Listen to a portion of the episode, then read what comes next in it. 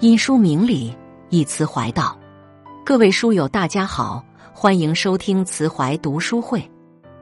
今天我们分享的文章是《人世间》今晚大结局，一生最该看透的六个生活真相，个个戳心。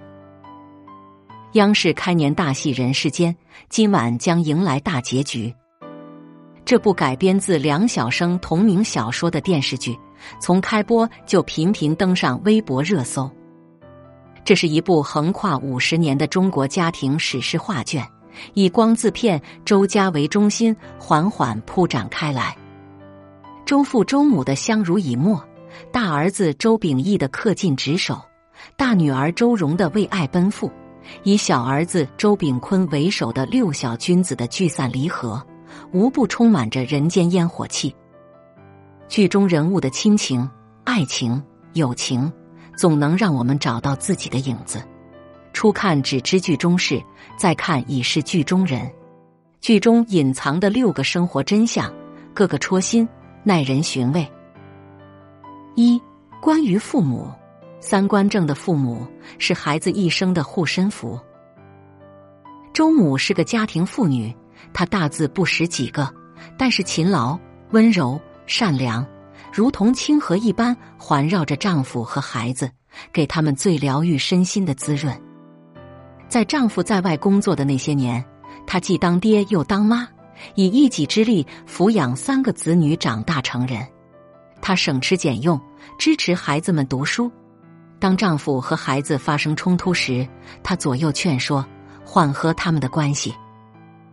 周父是万千普通家庭父亲的一个缩影。他是个建筑工人，常年在外务工，文化程度不高，但是对工作认真负责，做事讲原则，明事理，也爱面子。在小儿子周炳坤试探性的说出要娶寡妇为妻时，他火冒三丈。将儿子踢翻在地，但当他得知儿子入狱期间是寡妇郑娟抚养着儿子的三个孩子，照顾着瘫痪在床的老伴，周父非常感激郑娟的无条件付出，他这才同意儿子的婚事，还叮嘱儿子要好好过日子，不要辜负郑娟。三观正的父母，哪怕给不了孩子富足的物质基础，也可以给孩子一个丰盈的精神世界。成为孩子最佳的引路人，三观正的父母是孩子一生的护身符，更是孩子命运的摆渡人。二，关于孩子，那个没出息的孩子是来报恩的。周秉义勤奋好学，有正义感，无论上学还是当兵，都是人们口口称赞的对象。周蓉头脑聪慧，有主见，为了心中梦想和挚爱。远走贵州大山支教数载，并且高考恢复后，兄妹二人白天工作，晚上学习，双双考上北京大学。毕业后，一个成了中央机关干部，一个成了大学里最年轻的副教授。只有小儿子周炳坤从小头脑不灵光，初中毕业就成了一名普通工人，但他勤劳憨厚，用不高的工资改善家中条件。是父母随叫随到，在跟前尽孝最多的孩子。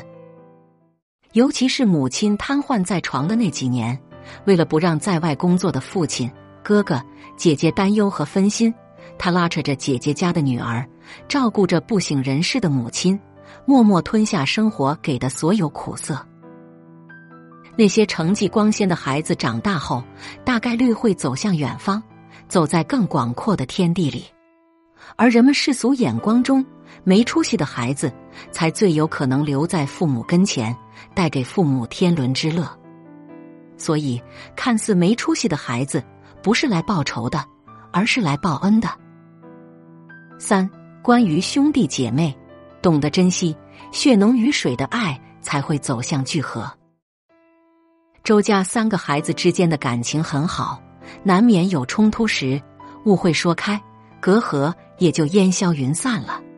可即便是一奶同胞的兄弟姐妹之间，各自有了家庭以后，必要的界限感还是要有的。周秉义的岳父是省长，但他一再告诫弟妹，有事要自己解决，万不可麻烦岳父。周荣和周炳坤都理解大哥，不到万不得已，都不主动开口请求大哥帮忙。虽然有时对方给不了实质性的帮助，但彼此间的安慰和鼓励，同样是一种披荆斩棘的力量。作家娇娇妈曾说：“血缘的微妙与神奇在于，在你惶恐不安时，在你伤痛的撕心裂肺时，那个流着与你一样血的人，可以让你瞬间获得勇气和力量，而这种力量既温暖又强大。”是啊。不知前辈子修了多少福分，这辈子才能成为兄弟姐妹。面对兄弟姐妹，特别是老了之后，不消耗，懂珍惜，血浓于水的爱才会走向聚合。因为亲情才是人生最后的归宿。零四关于朋友，缘来则聚，缘去则散，是处理朋友关系的最佳方式。剧中周家生活的社区光字片有六小君子，分别是周炳坤、肖国庆、孙赶超、曹德宝、吕川和唐向阳。他们六人约定，每年初三都聚一次，还立下有福同享、有难同当的誓言。可随着年岁的增长，机遇的不同，他们走向人生的岔路口。吕川和唐向阳抓住上大学的机会，去大城市深造了。后来，吕川从政，混迹的圈层都是当官的；唐向阳成了工程师，接触的都是脑力劳动者。他俩即便回老家，也以各种理由拒绝参加聚会。丰子恺说：“小时候总以为成为朋友就永远是朋友，长大后才明白，人与人之间。”哪来什么永远？能陪伴彼此走上一段路，就已经是温暖。越长大越发现，曾经肝胆相照的朋友，也会走着走着就远了，也会走着走着就退出彼此的人生。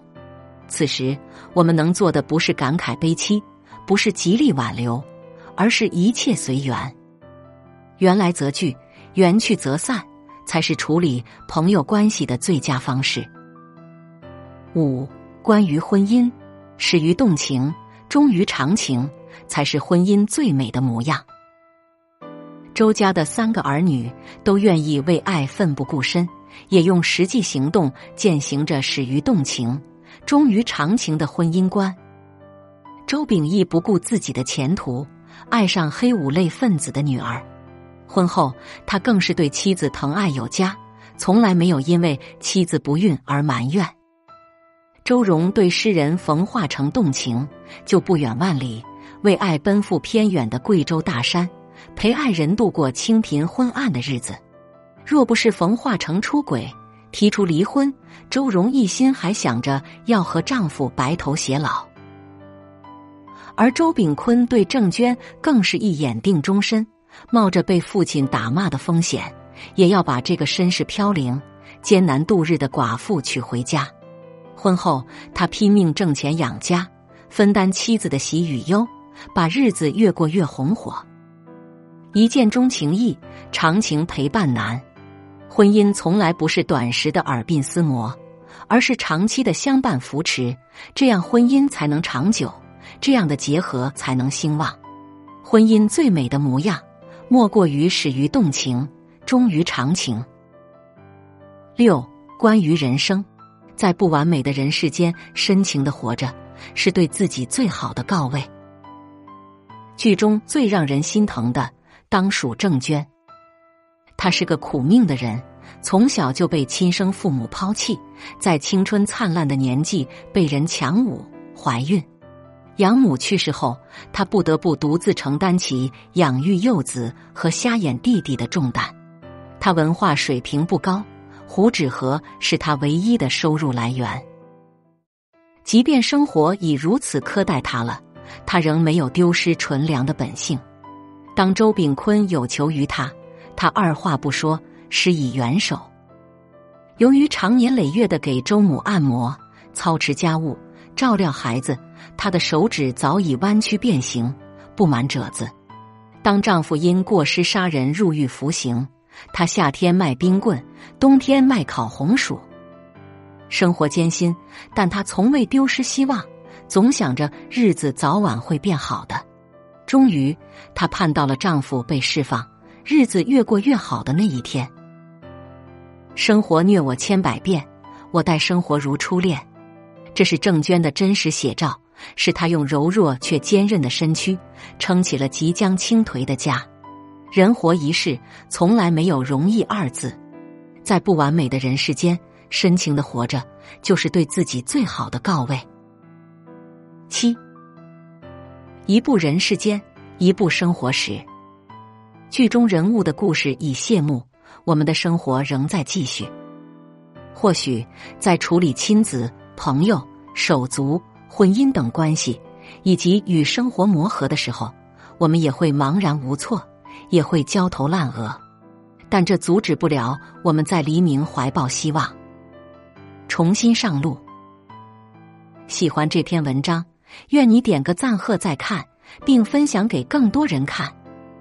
请相信，深情对待生活的人，定不会被生活所辜负。请爱这世间，请携手于这世间，因为我们都是这人世间滚烫活着的灵魂呐。